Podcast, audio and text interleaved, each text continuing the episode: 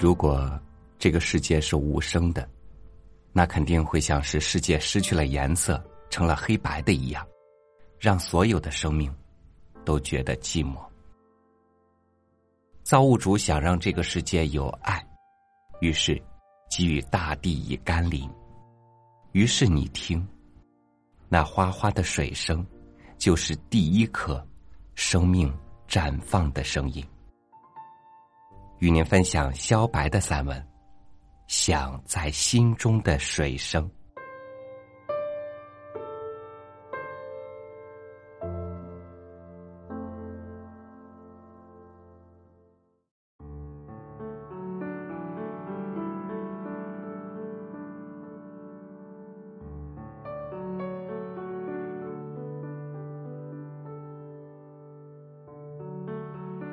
这个夜晚。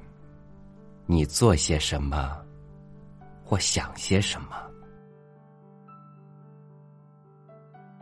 这个夜晚，上去千百年，下来也千百年，甚至更长、更久的夜晚。这个夜晚，眼前是灯火，眼前是星光。这个夜晚。门前有风走过，留下一丝丝清凉。秋季要来了，夏季正在逝去。这个夜晚，我的耳朵里一直响着水声，一片哗哗的水声。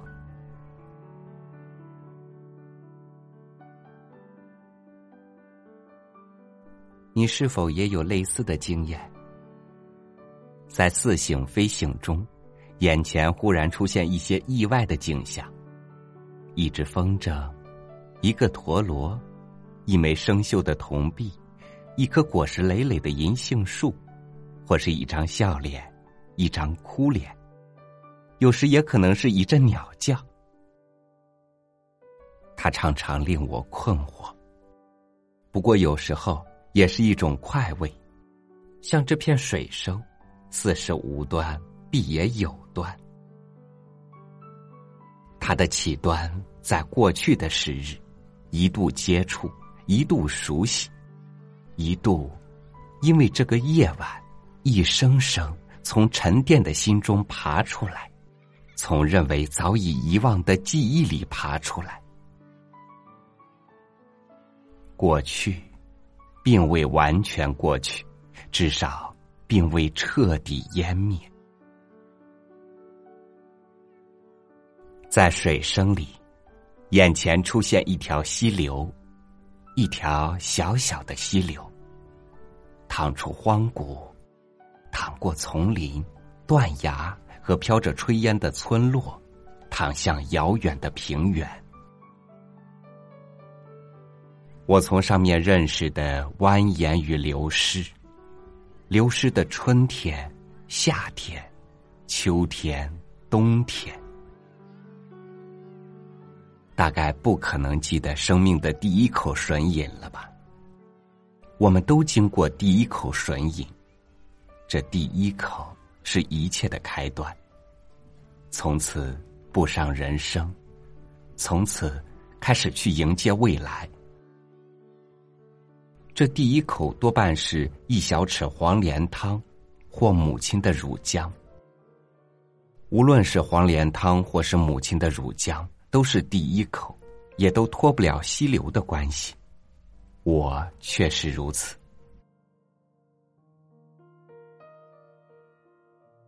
居住在那条溪边的每一个人，也是如此。因此可以说，第一口饮进的，便是水声。似乎不必去追问何以用黄连苦汤做开口，就是母亲的乳浆也甚少甘味。你从这上面体会到什么吗？我明白如此进行的一次传递仪式，传递着人类的源远流长，传递着人类生活中必不可免的遭遇。我自然有充分理由去想这条溪流和追溯它的性情。水声唱过去，唱过那个匍匐两岸的山村。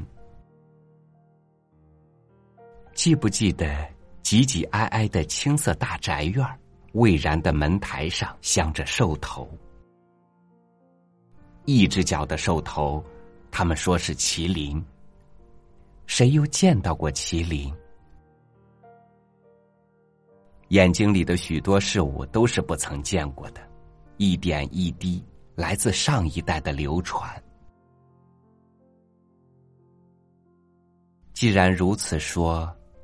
我便如此相信，因而过了数百年，脑子里仍有一只麒麟，甚至增添了麒麟送子另一种抽象。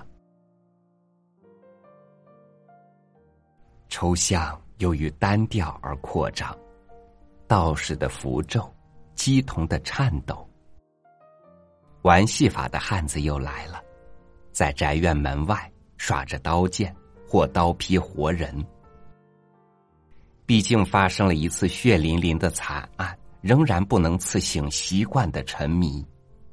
于是第二年，又回到了原样。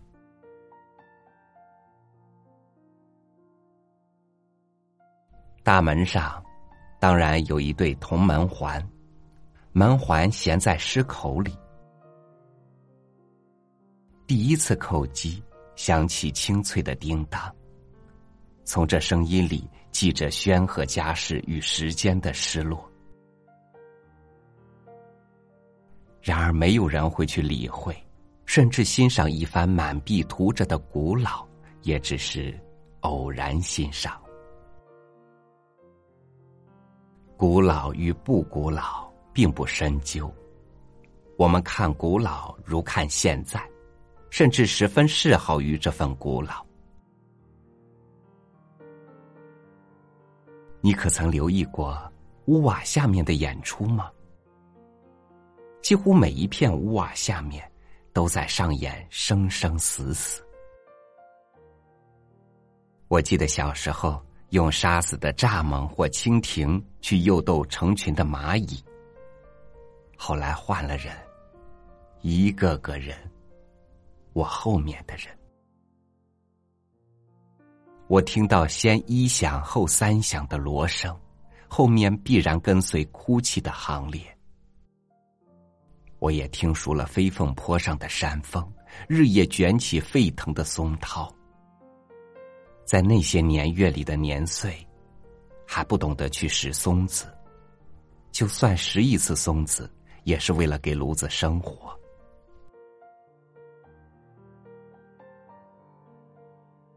极单纯的愿望，倒是希望看醉卧在青石街上的汉子，在那些黄昏，风又走在他的身上，扇着鼾声。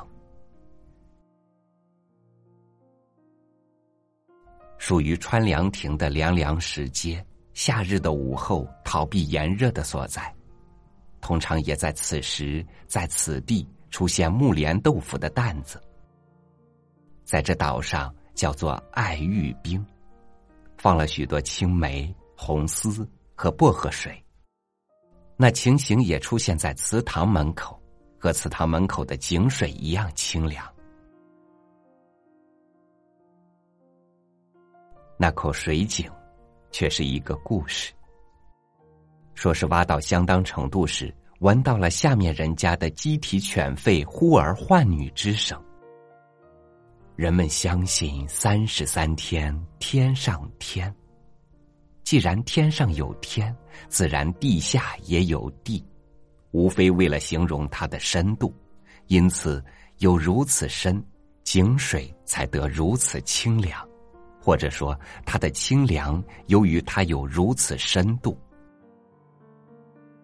那样的骄傲着，关于一口井的成就。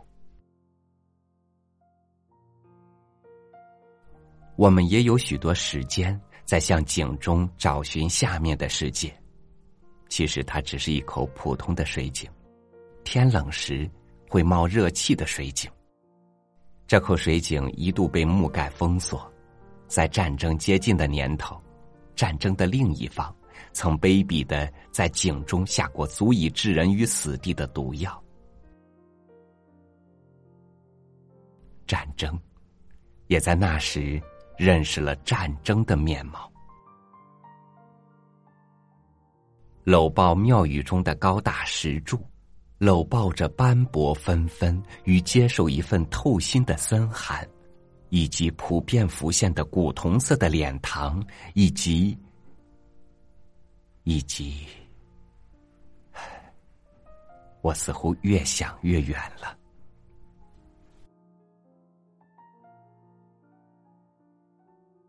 不过我必须说，这些并非与水声全然无关。一条溪流有有形部分，也有看不见的无形部分。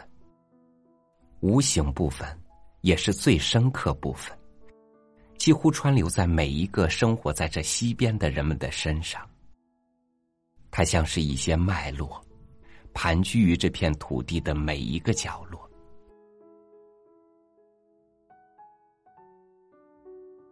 特别在这个夜晚。在我走出来许多年、许多年后的夜晚，似乎一下子排开了层层遮拦，以致溪流的形象与水声的活跃变得十分裸露。我闻到他的呼吸，听到他的呼喊，我看到一堆堆三月升起的云树，我看到烟雨漫过的荒郊。我看到布谷鸟翅膀底下的半裸身子与阳光照射的天空对峙，汗水从背脊滚向泥土，犁锄响起叮当。我看到深夜的石灰窑山谷，冒出熊熊烟火，捏铁锤的粗壮胳膊，鲜明的线条刻画出另一种粗犷的纹身。你说它原始，它本来原始，原始最是流行。原始流动过忽上忽下的村道，原始留在粗糙的石板桥上，和更多的原始生根于脑袋。本来原始，我们本来是茹毛饮血的原始的后代。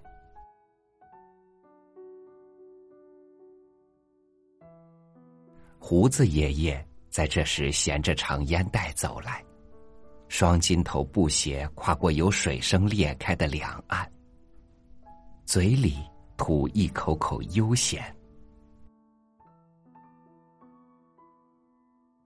如果坐下来，坐下谈谈，谈谈某家某户，谈一窝猪八胎，谈新媳妇眼睛萝卜花，谈雷吉的大樟树。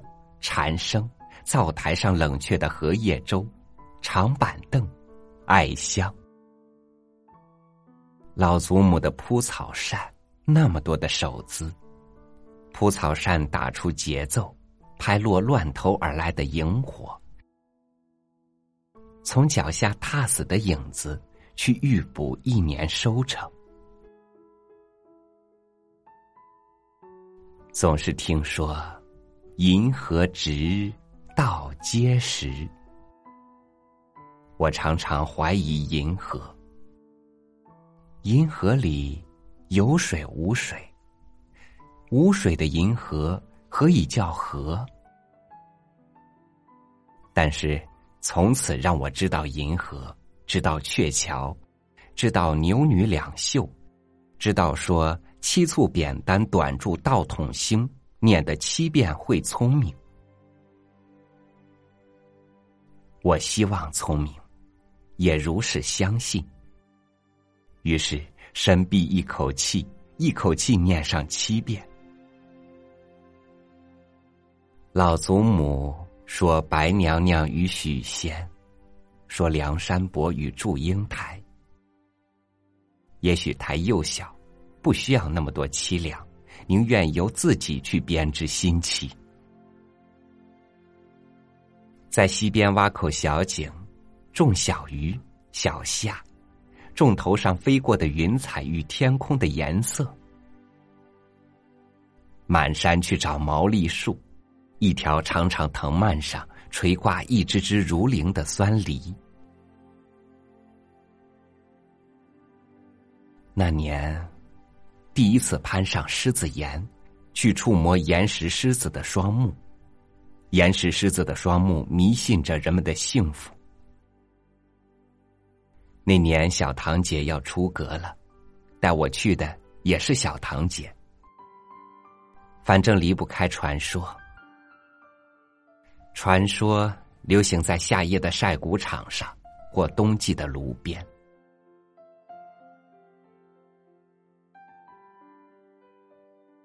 愿不愿听听棋盘桥酿成的悲剧？或许理应说溪流是导演，大雷雨之后突发的山洪是导演，而这一悲剧中的第一主角是我的伙伴。山洪来时，他和棋盘桥一起瘫落水中，我目睹他的生沉，一声声挣扎出呼救声。岸上投下竹竿、绳索和杂乱的脚步，山洪如愤怒的奔泻，难怪被说成出龙神了。呼救声渐去渐远，忽然不见人影，叹息，于事无补。事实上，那位伤心的母亲几天后离开了村庄，她说不愿。也不敢再见到这条溪流。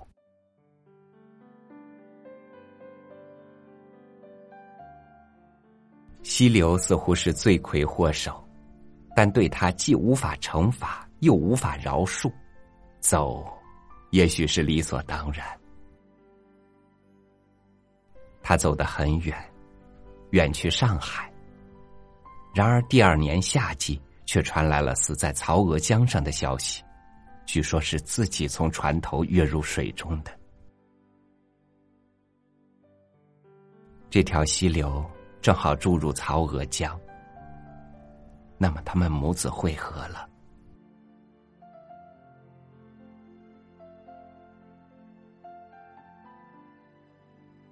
至于那位活着的父亲，从此放下耕作，每天守着桥头，不用问以后了。以后传遍河水鬼的恐怖，在落日之后，我们被禁止走进溪边。虽然无人见过河水鬼，偏有红肚兜、蓝头发、绿眼睛一说。不过时间会使一切平息。不久，棋盘桥修复后，溪水中又有戏水的孩子。青石布头上，洗衣服的捣衣声，更是一年记一年，一个清晨又读一个清晨。生命既脆弱又顽强，一开始便是如此告白了，是以有许多时间处于角扭，通常可以看到这两者的连锁。从这观点。很容易在人们身上发现几乎属于对立的特点：一时强悍，一时驯顺，却又能捏塑成某种程度的和洽。甚至对爱恨也是一般情调，挤压到非生即死的短距离。这也正像那条出谷的溪流。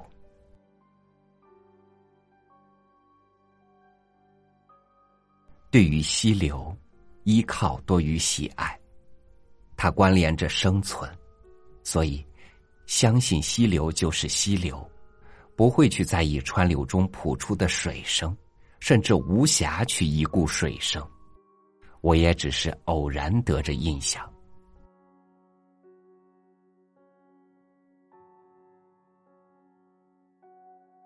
那年，躲避寒热。人们相信病由魔起，必须躲避。我被移到春福叔叔空下来的小楼。小楼半架西上，一夜，两夜，三夜。窗外是老了的秋山，深静中，水声在楼下哗然。我第一次深刻的认识溪流。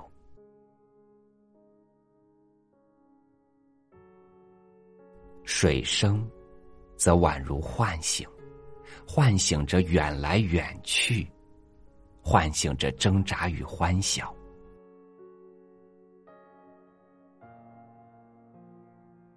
当热去冷过，窗洞中月落星移，水声也如挂入天空，和挂在对岸一排腐朽的旗杆上。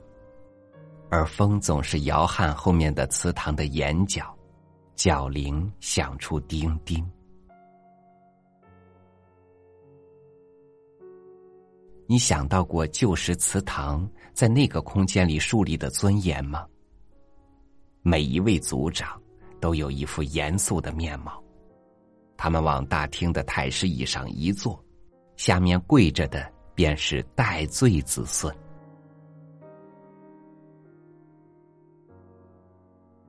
小时候我就看过一次这种场面，一对远房的叔嫂，好像是说通奸吧，被邻居送进祠堂。他们的手脚捆绑，脑袋低垂胸前。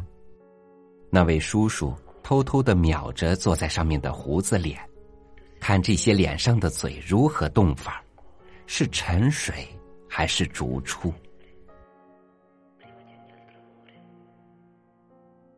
幸好那年那时溪中的水潭浅了，听到景山爷爷说请家规，家规刻在一对发光的檀木板子上，板子对着男子的光屁股挥动，挥出一阵噼啪，板子上立刻沾上了受罚者的鲜血，而且永远无法抹掉。然后看着他跛着脚走出村口。那位女的从轻发落，长颊之后由他回去。然而第二天发现她悬梁自尽了。从祠堂大门，正月里牵出龙灯，正月十六在九里坂和黄姓展开械斗。这两姓结怨，因一块祖上的坟地。械斗进行了百年，械斗有大有小，有时动动灌木，有时搬出真刀真枪。我不明白，祠堂与溪流如此贴近，像是两条血管插入同一个人身上，自然溪流之水也视为血液了，其真实的程度甚至胜过血液。为一注水不惜流血，于是，一场命案又一场命案，都由争水而起。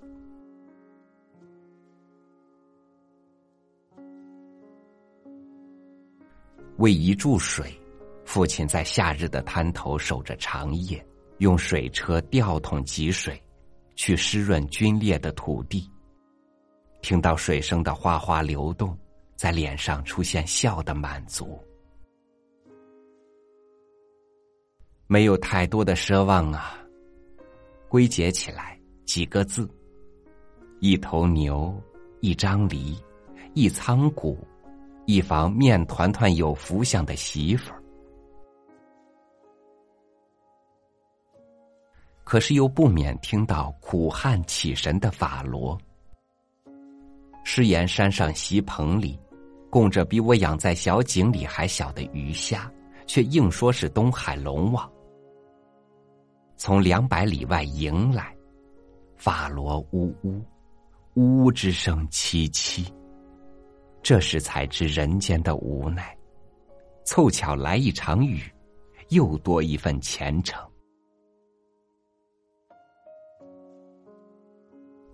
古老，有时是一种愚俊，然而也是一种凭借。流行着一句话：靠天吃饭。秋收后一场野台戏，西边的野地上搭起戏台，收割后的田地布满凌乱的脚印。半夜之后，打瞌睡的戏子，打瞌睡的观众，打瞌睡的小贩儿。溪流的水声静了，静在走来的冬季里。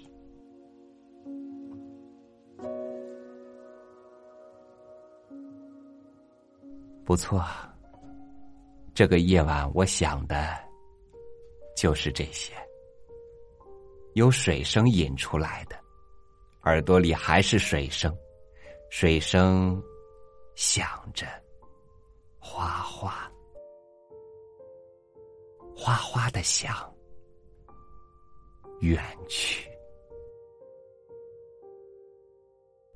你想不想？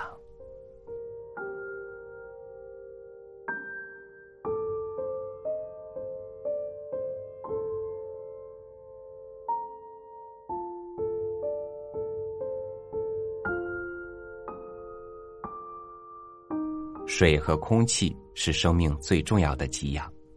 如果你想寻找内心最深处的宁静，除了看云，还有比去听、去感受那哗哗的水声更妙的方法吗？感谢您收听我的分享，我是超宇，明天见。